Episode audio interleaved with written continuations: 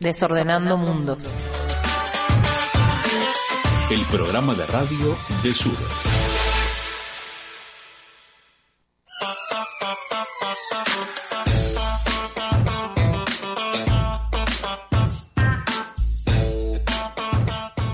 Seguimos en Desordenando Mundos y ahora vamos a tener otra edición de esta sección ñoña eh, que se llama Otras Palabras, Otros Mundos. Y hoy invitamos a una amiga de la casa y una amiga nuestra, Mariana Menéndez. Hola, Mari. Hola a todas, todos. bueno, gracias por, por venir a acompañarnos. Eh, ¿Vos querés presentarte de algún modo? No te pregunté eso antes. Improvisando. Pero esto acá. tenía que ser fuera del aire. bueno, pero salió ahora. Se llama producción al aire. Producción un- al aire. Nunca se hizo esto. Estamos innovando. Bueno, em, nada, invitamos a Mariana para que nos cuente eh, un poco de la obra, pero también quizás de la vida de Silvia Rivera Cusicanqui, que es una pensadora boliviana. Ahora ella nos va a contar más, pero bueno, eh, nos parecía interesante tener esta mirada que también tiene que ver con otros mundos, con imaginar, porque desarmamos mundos, pero también imaginamos mundos. Entonces, bueno, Mari, ¿qué, qué tenés para contarnos? Yo en realidad estuve, mm, bueno, me copé un poco con, con preparar, porque si es una sección ñoña, ay, me Obvio. encantó. y en realidad sí traje un poco como de contar algo sobre su trayectoria, pero sobre todo de, de las resonancias de su último libro, que en realidad no es tan nuevo, es del 2018, se editó, que se llama Un mundo en Cheje es posible, ensayos desde una desde un presente en crisis. So- pero ta- como que a partir de este libro también podemos como eh, conversar sobre sus ideas en general, digamos, me parece. Em, bueno, eso. ¿Cómo te acercaste vos a, o sea, cómo conociste a Silvia Rivera? ¿Cómo, ¿Te acordás eso? Capaz que ya no lo podés ni reconstruir, pero ¿cómo llegó a vos? Y yo, además de participar en distintos esfuerzos colectivos, que lo podemos decir, Mariana Sí. es parte de Minervas. Sí.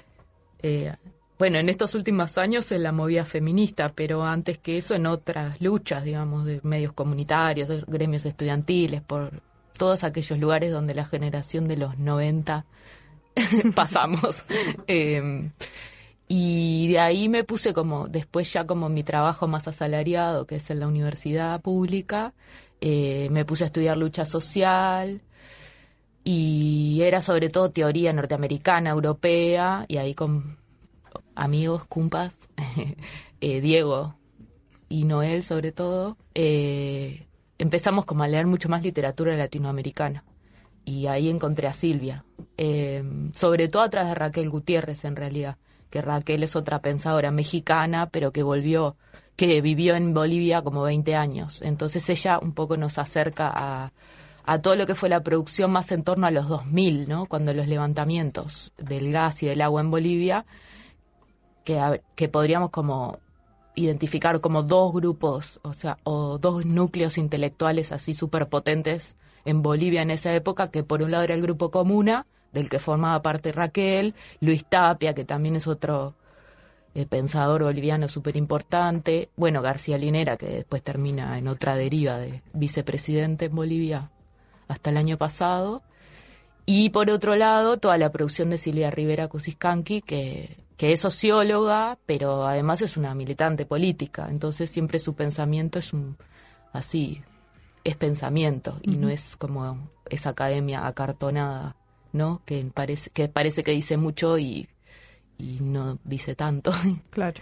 Entonces creo que por ahí la, la conocí hace algunos años y sobre todo sus libros nos llegan a nosotros acá en Uruguay a través de Tita Limón, que es esta editorial argentina que, que, que entre muchas personas está Verónica Gago y hace un trabajo de edición súper potente de donde ahí en Tinta encontrás, ya yoñamos más extenso, libros por lo menos de autores y autoras que a mí me gustan y me interesan mucho. Bien. ¿Qué podemos decir entonces de, de Silvia un poco para presentarla? Bueno, Silvia nació en 1949, que eso es interesante. Siempre que o en clase o en conversaciones o en charlas trabajamos alguna pensadora o un pensador, tratamos de contextualizarla, ¿no? Para entender con quién estaban discutiendo, de dónde nutren de dónde se nutren sus ideas. Entonces, nació en el 49 y entonces eso la hace vivir los levantamientos indígenas del 60 y 70, que fue un proceso súper interesante. Ella por ahí dice, ¿no? Venía de un lenguaje político más centrado en la clave proletaria, campesina, y de repente irrumpe la propia trama indígena nombrándose como indígena. Y ello para ella fue un acontecimiento que la hizo repensar. Desde ahí ella se dedica mucho a, a pensar, bueno, la, cómo descolonizar el pensamiento y a pensar desde las luchas indígenas. Ese es como un momento de su... Después va a ser profesora en la Universidad Pública en Bolivia. Eh, ella es socióloga en realidad de, formación, pero le podemos decir que es historiadora y también es ensayista y es filósofa, ¿no? Eso es muy prolífero a su producción. Y en los 80 un poco también bajo el influjo de estas luchas indígenas, va a, va a formar junto con otras personas, sobre todo estudiantes de ella de sociología, el taller de historia oral andina, que, que se conoce más como TOA, que es una experiencia preciosa, digamos, que trabaja sobre todo en la cuestión de la oralidad. Usa mucho el formato de radio, ¿no? Como para recuperar esas memorias largas de las luchas contra la colonia, ¿no? Eh, y hace mucho trabajo en las comunidades a través del formato radiofónico. Eso me parece súper interesante porque ella siempre está como eh, trabajando distintos formatos, ¿no? No solo la escritura y a veces la escritura más eh, eh, rígida, sino el formato radiofónico, después pasa a trabajar con la cuestión más de las imágenes y hace algunos documentales, entonces es una tipa muy creativa en ese sentido. Por eso a mí también me, me gusta, ¿no? Como para buscar otros modos de, de conocer y de difundir también. Entonces esa experiencia del TOA, del taller de historia oral, es súper interesante. Ella después se va de esa experiencia y forma otro grupo al tiempo que se llama Colectivo Cheje, que es Cheje como este libro que vamos a, a conversar hoy. Algunos de sus libros como más importantes, capaz como para saber un poco más, es El Oprimidos pero no vencidos, que es sobre la lucha del campesinado de Mare Quechua, ese es de los 80, o sea, ahí te das cuenta bien desde dónde está trabajando. Después hay otro que se llama Violencias Reencubiertas en Bolivia, ese es del 2010 y uno que, que es más nuevo, que es del 2015, que se llama Sociología de la Imagen, que es esto que le decía, que ella también empieza a trabajar con esta idea de la imagen y del collage y del montaje, ¿no? Y el último es este, Un Mundo Cheje es Posible, que es del 2018. Ahí me parece que también hay otra cosa interesante, más de su trayecto biográfico, que es una anécdota que ella cuenta y que incluso está acá en el libro, que es eh, que también tiene que ver con esto de la idea de lo cheje, ¿no? La, lo cheje es una palabra aymara que en realidad está escrita como CH, comilla, IXI, o sea, pero se dice así cheje, o como parecido a lo que estoy diciendo. Eh, y viene de, ella toma la idea de un escultor aymara que le, que le habla de lo cheje como, por ejemplo, para pensar en la serpiente, que es de arriba y de abajo, que está en el cielo y en la tierra, ¿no? Eh, entonces son es y a la vez es un color, un gris jaspeado. Por ejemplo, en las ondas ¿no? que se usan para defenderse, está recubierto de esa tela que de cerca es blanca y negra, con puntitos, y de lejos es gris. Entonces son colores contradictorios que están juntos pero no se fusionan. Entonces ese, ella siempre va a trabajar en la idea de concepto metáfora, retomar estas palabras de la Aymara y darles una profundidad teórica, ¿no? Que la que la que la fueron perdiendo a causa de la colonización, ¿no? No es que no las tuvieran. Entonces, también ahí es interesante como esto de lo cheje, ella también de ahí está combatiendo como la idea del mestizo blanquizado, ¿no? Del mestizo que en realidad tiene sangre india y sangre blanca, pero quiere ser blanco, ¿no? Que, o, o, bueno, en México eso también está muy presente, ¿no? Como la idea de la raza cósmica, ¿no? Una como sería como blanquizarse sería como el ideal a, alcanzar. Y ella dice, ¿por qué no asumir el lado indio? ¿No? ¿Por qué no asumir lo indio?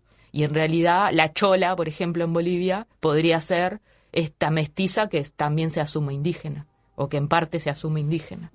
Entonces ella eso que ella conceptualice desde ahí hace filosofía y nos ayuda a pensar un montón de cosas, tiene mucho que ver con su propia historia. Y eso a mí me parece muy potente y por lo menos en mí resuena mucho por la sensibilidad feminista, ¿no? Esto de pensar desde una misma. Y ella dice, en realidad yo tengo sangre indígena y sangre blanca, soy mestiza, pero soy una mestiza sublevada, una mestiza que quiere asumir su lado indio y no y no no no dice esto por su sangre indígena que sí la tiene porque su, su segundo apellido Kusiskanki es Aymara y es el apellido de su mamá, pero en realidad su madre negaba esa raíz, entonces ella dice que además de esa cuestión de sangre está su niñera Aymara que le hablaba en en lengua aymara, ¿no? Y cómo sus primeros recuerdos y el olor de estar en la falda o en la espalda de esa, de, de esa mujer que la cuidaba, la acerca también a, a, a, toda la cosmovisión aymara y a esa lengua en particular que ella después intenta reaprender de grande también, ¿no? Intenta mejorar su aymara también para, para recuperar esas filosofías y esa epistemología que está presente en el aymara y que fue eh, bueno, una y otra vez agredida y saqueada, porque esas palabras también se saquean, ¿no? En algún y lo otro que ella dice con respecto a esto de lo de, de lo mestizo o de lo cheje mejor es el paisaje donde vivimos. O sea, que no es un paisaje europeo, que es ella está enfrente a las montañas y esas montañas hablan de una memoria larga de esos pueblos que estaban ahí antes de que de que llegara los españoles a colonizar. Entonces es como esta triple vertiente que es una historia muy personal, íntima, pero desde esa herida, porque también lo mestizo puede ser una herida, eh, hacer pensamiento. Me parece que esa anécdota a mí me gusta mucho y me parece que como que la pinta ella de cuerpo entero y sus preocupaciones, digamos.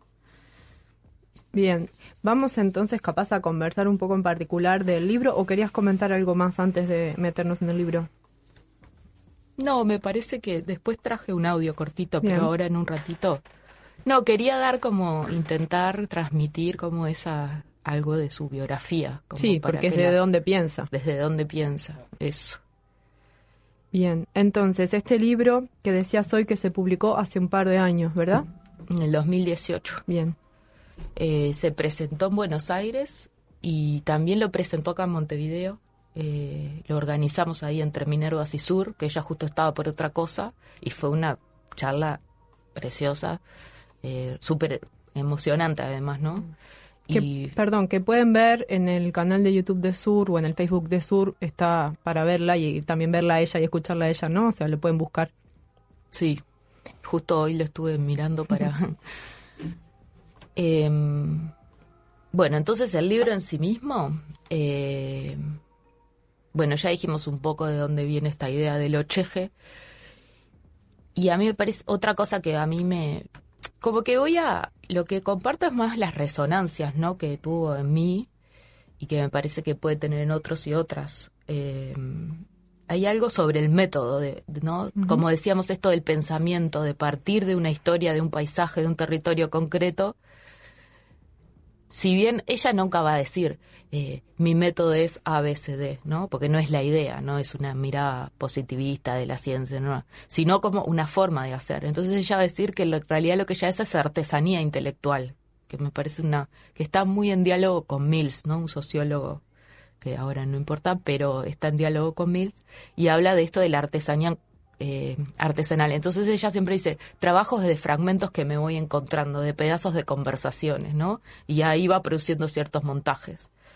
Entonces usa los verbos como curiosear, averiguar, eh, no solo hablar, sino también escuchar, ¿no? Eh, como que la cuestión de la escucha es algo muy importante, porque también es una escucha activa, es un entrar en conversación y pensar desde esos diálogos.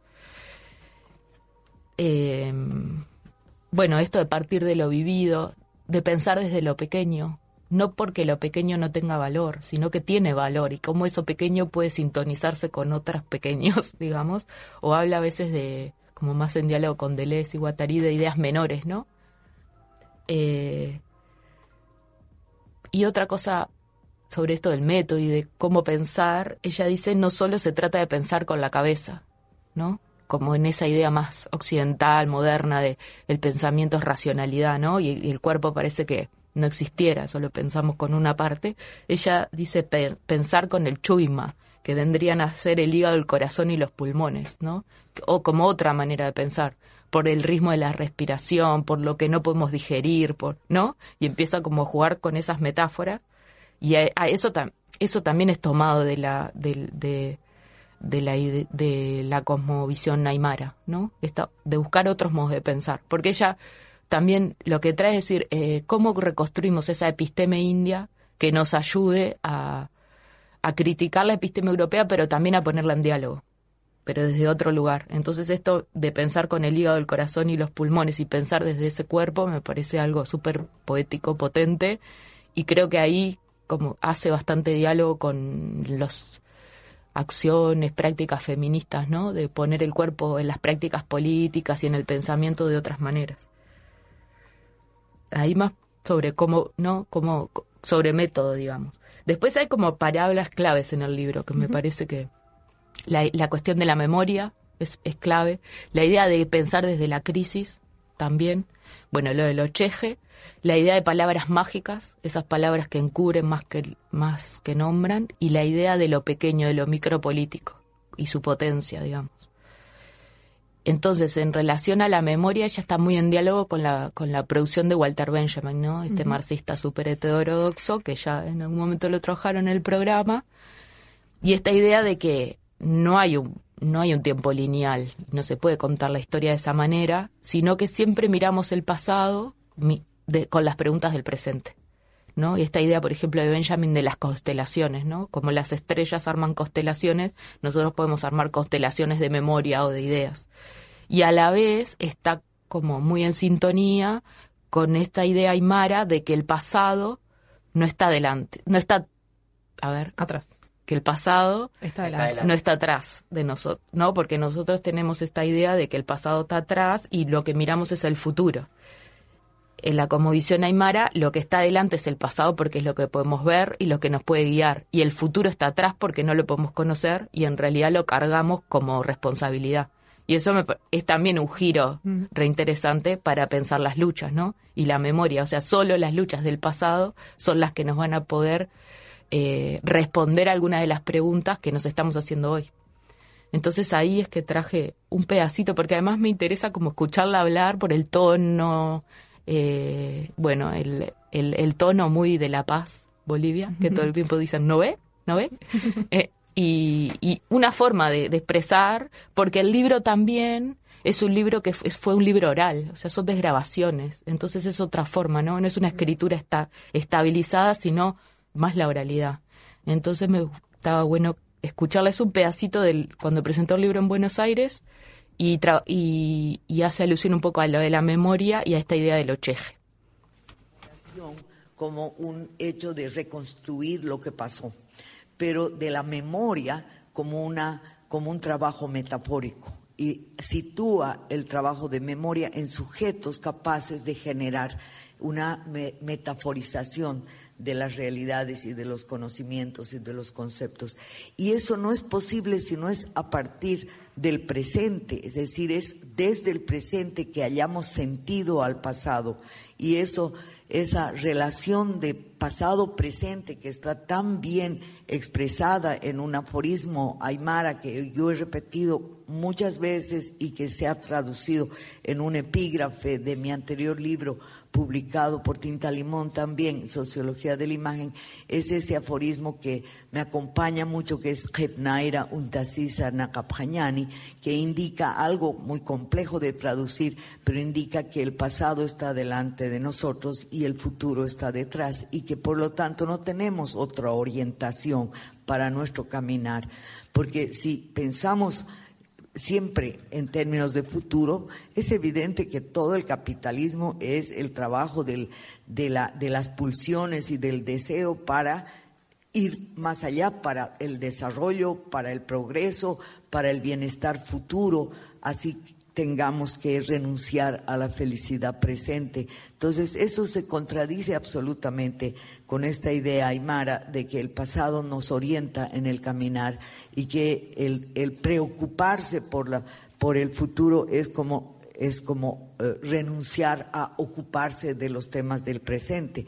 Bueno, esto es un diálogo y la idea de Naira es un diálogo que eh, se sostiene muy bien en, en la dimensión eh, filosófica con el trabajo de Walter Benjamin, que me ha iluminado también mucho porque él trabaja la idea de la imagen dialéctica y de la constelación y la irrupción súbita del pasado en el presente es algo que yo he vivido no solo una, sino más de una vez. Cuando, por ejemplo, las palabras campesinado, proletariado, sindicato eran las palabras mágicas de su momento y de pronto irrumpe el movimiento catarista a fines de los 60 y en los 70 y 80 y surge de ahí otra noción de temporalidad. De pronto las luchas de Tupac Katari del siglo XVIII vuelven a tener vigencia y como dice Benjamin, incluso tienen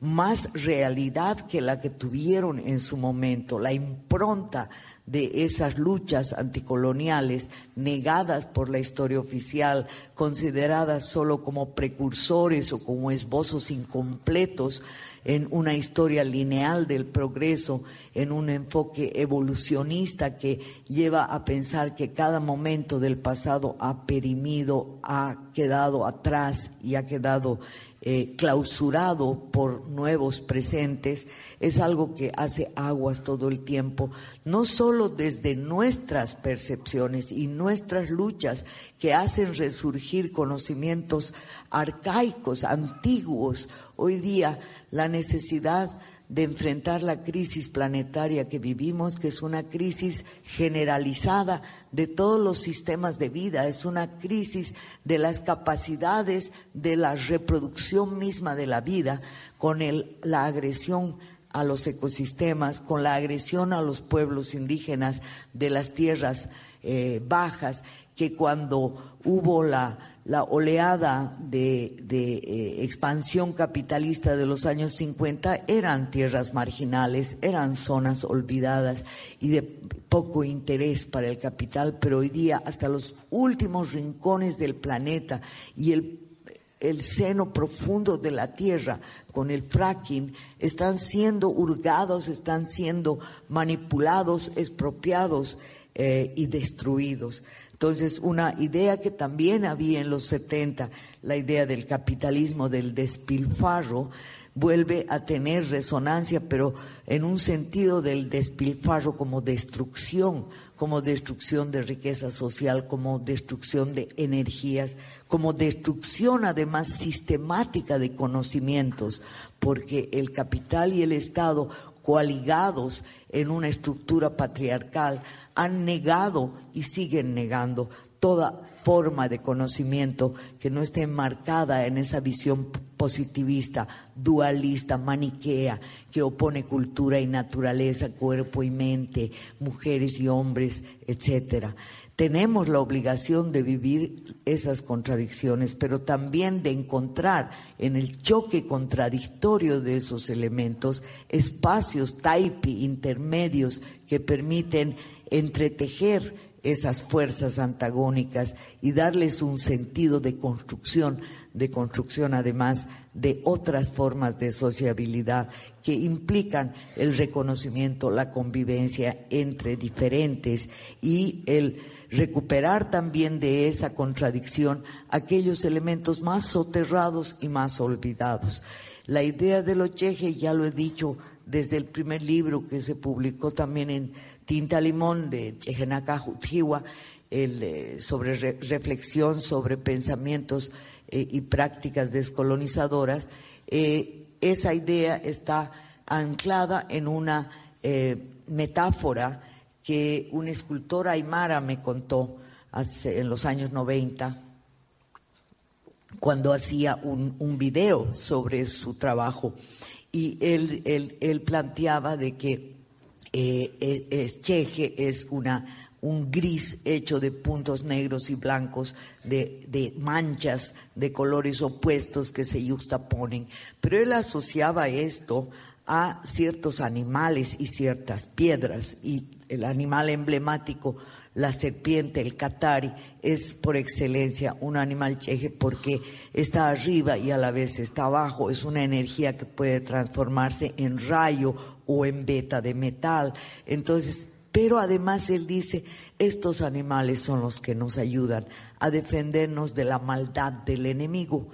Y eso se traduce también metafóricamente en el uso de la coragua, que es la onda indígena, que está hecha de hilos negros y blancos y que además están torcidos al revés como para revertir la energía de esa maldad que amenaza a las sociedades indígenas. Entonces yo pienso que el haber recuperado esas palabras es también un ejercicio de soberanía del pensamiento y del cuerpo y de la memoria y del sueño y de la imaginación. Bien, seguimos conversando sobre Silvia Rivera Cusicanqui, que la escuchábamos recién. Estamos con Mariana Menéndez. ¿Qué más podemos decir entonces de este libro, Mariana, que estamos comentando hoy? Hace un ratito decía ah, como algunas palabras claves del libro y una de ellas es pensar como desde la crisis, ¿no? Pensar la crisis, que es, es también esa idea está presente en otros, en otras pensadoras, pero a mí acá me parece potente, que es, bueno, esta crisis, eh, no verla solo en modo negativo, sino como, también como una oportunidad, sobre todo a partir de, de, que abre grietas, ¿no? Eh, y a la vez, claro, pensar en la, en, la, en la crisis particularmente en Bolivia, porque está pensando desde su propia sociedad, ¿no? en un momento en donde a principios del siglo XXI había habido una serie de levantamientos y luchas y después más de una década de gobiernos del MAS, ¿no? Y todo ese conflicto. Eh, y entonces pensando como desde Bolivia misma, pero eh, yo creo que se pueden hacer espejos y diálogos interesantes, que después capaz que podemos tratar de, de pensar eso, pero ella está pensando desde Bolivia. Entonces lo que va a tomar primero y así empieza el libro, es un concepto de Zabaleta, otro pensador boliviano muy clásico, digamos, que es el concepto de lo abigarrado. O sea, que Zabaleta usa este, esta idea para dar cuenta de la heterogeneidad de la sociedad boliviana, ¿no? De donde conviven múltiples tiempos y espacios históricos, ¿no? Y ahí hay fragmentos de él donde dice, bueno, podemos ver una imagen que nos retrae al feudalismo y otra imagen super occidental moderna, ¿no? Y eso convive en la sociedad boliviana. Y ella lo que dice es, lo que Zabaleta no lleva a fondo es que es una heterogeneidad de espacio-tiempo, ¿no? Y que ese ya lo, esos los hilos que ella va a cinchar, pero le hace una crítica, o sea, porque esta idea de lo abigarrado, para pensar la sociedad boliviana y para pensar como la matriz popular, ¿no? La matriz andina popular, que es más allá de Bolivia también pero que en un momento de la obra de Zabaleta él lo va a intentar sintetizar en una idea más nacional popular. O sea, sintetizar en el sentido que está como viendo algo negativo en esa heterogeneidad. Y en realidad lo que Silvia va a hacer es como lo inverso, es decir, entonces no lo opone, sino que suma, digamos, este concepto de, a esta idea de lo abigarrado que está presente después que Zabaleta la produce en muchos pensadores y pensadoras bolivianas, la idea del ocheje. Porque el ocheje, a la vez que da muestra de la heterogeneidad, da muestra de esta, de, esta convivencia conflictiva, ¿no? Entre la tradición indígena aymara y quechua y la tradición europea, mm, no hay necesidad de generar una síntesis homogeneizadora en ese horizonte que sí está en Zabaleta nacional popular, sino la posibilidad de pensar de otro modo. Y eso es interesante porque en lo cheje lo contradictorio podría ser fricción, fricción creativa de las diferencias. O sea, cómo esas diferencias se sacan chispas entre sí, crean algo distinto. Esa idea muy parecida está, por ejemplo, en, en Audre Lorde, ¿no? La feminista negra que también amamos, eh, ¿no? de la posibilidad de que las diferencias no sean vistas de modo negativo y sino que en su fricción puedan producir algo nuevo. Y, y entonces esta idea de mestiza sublevada, una mestiza que reconoce su lado indio y, y no quiere blanquizarse. ¿no? A, a mí me parece que es potente para pensarnos a nosotros también como sociedad, ¿no? Donde hay un imaginario de blanqueamiento así terrible, ¿no? O cuando aparece lo negro, que a veces aparece como lucha, como resistencia, pero muchas veces aparece súper fol- folclorizado, ¿no?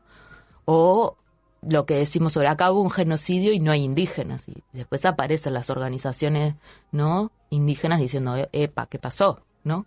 Te- me parece que hay algo como sociedad uruguaya, estoy pensando, aunque yo prefiero también pensar en términos del Río de la Plata como región de América Latina, también para zafar un poco de esto del Estado-Nación.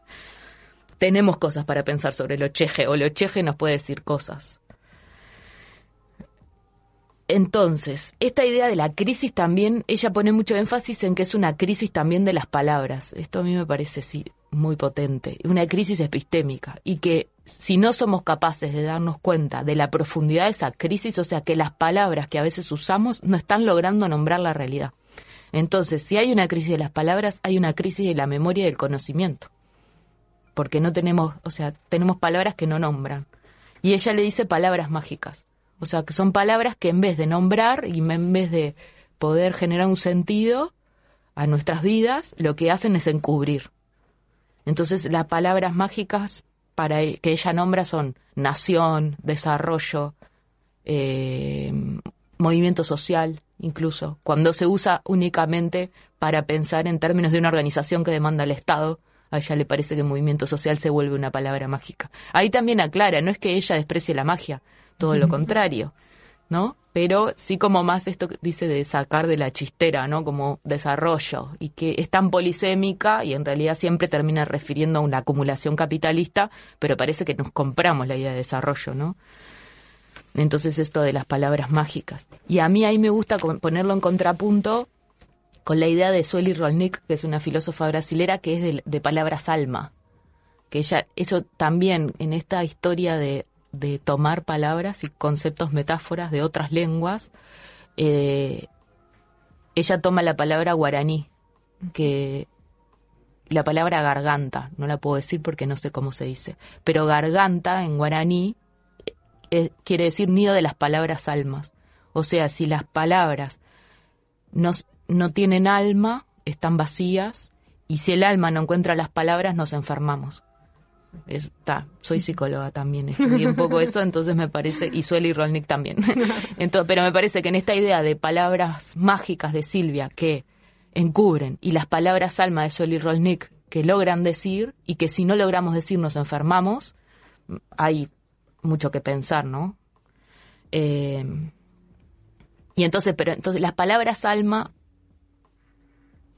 o cómo batallar contra las palabras mágicas estas que encubren, las pistas que nos da Silvia es eh, habitar los, las palabras, habitar los conceptos, no hablar desde la exterioridad, ¿no? No es lo mismo una mujer diciendo soy feminista, ¿no? Es una palabra habitada, ¿no? Un concepto que, que, que lo vivimos con el cuerpo, que esa disociación entre el palabrerío, como le podemos decir nosotras, y eh, una palabra dicha a partir del cuerpo. Eso me parece re potente también para las luchas que estamos dando. Y lo último es como una convocatoria que, que me parece que también está en el libro de pensar desde lo pequeño o desde lo micropolítico. No por, por una cuestión de, de, de solo atender lo cotidiano, sino de cómo atendiendo eso cotidiano, esa regeneración de trama comunitaria, esa regeneración de vínculos, de- desde lo pequeño podemos pensar lo general. Y cómo desde lo micro podemos impugnar lo general. No es quedarse en lo micro para, ¿no? Ahí como frasco de lombrices, diría otra de las brujas. Eh, sino a partir de eso micropotenciado interpelar lo general. Ella dice que ese es el gran desafío, ¿no? Porque siempre estamos como entre lo que vamos creando cotidianamente y micro y después parece que hay un salto a pensar el, Estado, ¿no? Como que entre esas dos cosas siempre unos caminos que se abren, que no sabemos qué hacer.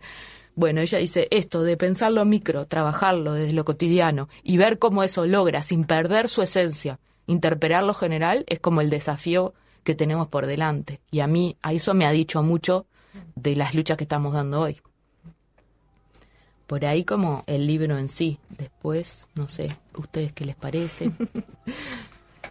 Bueno, no sé, me dan ganas de leerlo, eso me parece. Bueno, entonces estuvo bien. Entonces estuvo bien. No, Cumplió la función. cumplió la función. Esto que vos decías al principio del, del el fragmento o de lo fragmentario, me parece que también puede vincularse con hablar desde una y, y con lo micro, en el sentido de que esa tendencia a querer pensar como la totalidad, la unidad, lleva a homogeneizaciones que invisibilizan lo que nos pasa a cada uno y a cada una, ¿no? No sé, como que vinculo esas dos cosas porque también me resuena mucho de, de algunas cosas que estamos diciendo desde el feminismo, pero, pero más en general, eh, como recuperar esa idea del fragmento como potencia, no solo la diferencia, sino de que, bueno, podemos hablar desde un lugar que es una parcela, pero eso no reduce su capacidad de impugnar, sino que al contrario lo hace como más genuino, no sé, esa palabra no me gusta mucho, pero como que, bueno, puedo hablar de lo que puedo hablar, de lo que es mi vida y partiendo de mí misma. No sé, me quedé pensando eso. Sí, yo con esto de las palabras mágicas y las palabras alma, estaba usando como una idea de, de la palabra sensata, ¿no? Que no, no una sensatez, porque a veces nos digo, cuando nos dicen, sobre todo a las mujeres, sé sensata, nos están pidiendo que nos moderemos, ¿no? Vos estás re enojada porque alguien Sí, se como- mandó una machiruleada y te dicen, sé sensata. O como una cosa moral también. ¿no? moral, pero, se- pero si lo usamos en el sentido de, de que la palabra se liga a una acción y, la habitamos, ¿no? Sí, como que hace sentido. Hace una palabra que sentido. haga sentido. Sí. Entonces ahí hay un algo para seguir afinando entre pensar desde la experiencia vivida, desde el fragmento, ¿no? Desde la parte, diría Diego, porque trabajando esos temas, y después cómo interpelamos lo general. Pero siempre tenemos como una tendencia a los que nos hemos formado en las izquierdas, digamos, de el problema siempre es la totalidad y todo nos asfixia, porque en realidad como por momentos parece que la totalidad no se mueve, es pura impotencia. Y, me y así y en el libro yo creo que hay un llamado también re interesante a salir de ese lugar de impotencia, ¿no? Y en la creación cotidiana, en el fragmento, en la parte de lo que vos te podés hacer cargo junto con tu trama, también te va alimentando para poder dar luchas más grandes, ¿no? Y no quedarse en esa sensación de impotencia que es lo más infértil del planeta, ¿no? Sí. Otras impresiones. No, la verdad que es muy interesante. A mí siempre esa idea de cuando Mariana la compartió hace tiempo ya de cómo mirar el, pasado y dónde está el futuro, esta, esta como visión aymara, por lo menos para mí que me gusta la historia, es como, como muy reveladora y rompe esta idea de la linealidad y del, del, del progreso, ¿no? De esto que hay que avanzar sí o sí hacia adelante y no queda, no hay otras posibilidades. Pero bueno, re interesante el laburo de Mariana. No tenemos mucho más tiempo como para seguir ahondando en esto, pero queda la invitación para otros autores o autoras, libros, o para seguir también conversando sobre, sobre esto. Sí. No, que traje cuando quieran un temita musical, porque me parece que la idea del ocheje también está esta otra crítica que nos hacen a las feministas, ustedes mezclan todo, hablen solo de violencia de género, mezclan todo, mezclan todo, sí, se trata de eso, de mezclar todo. Entonces traje a la Susi Shock para que además de descolonizar, despatriarcalizar, metramos lo traba, lo sudaca y ahí se hace el cóctel. Bien. Genial. Vamos entonces a despedirnos nosotros y nos vamos escuchando esa canción.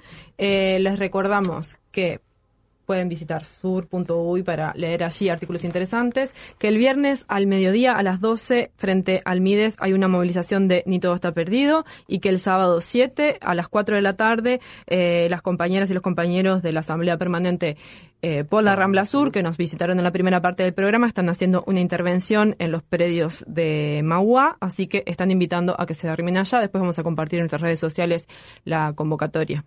Facebook, Instagram, Twitter, mm, YouTube nos siguen. En YouTube está el video que decía Mariana. En sur.uy, una de las, algunas de las notas que hemos compartido refieren a la represión que hubo en Buenos Aires, en, en Guernica, Guernica. y otros desalojos que han habido a miles de familias que pelean también por derecho a la ciudad, por un lugar para vivir, y que el gobierno los cascó bastante.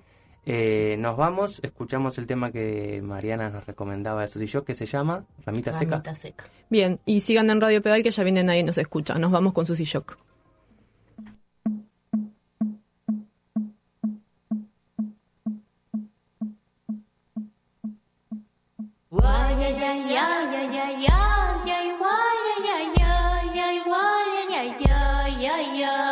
Yeah. gitana que canto, sangra de pena y dolor, las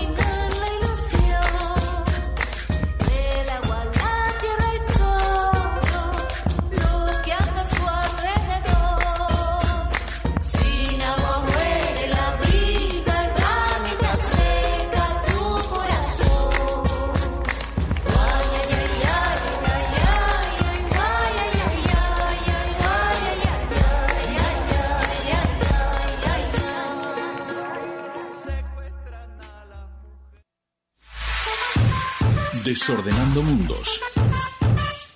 El programa de radio de sur.uy.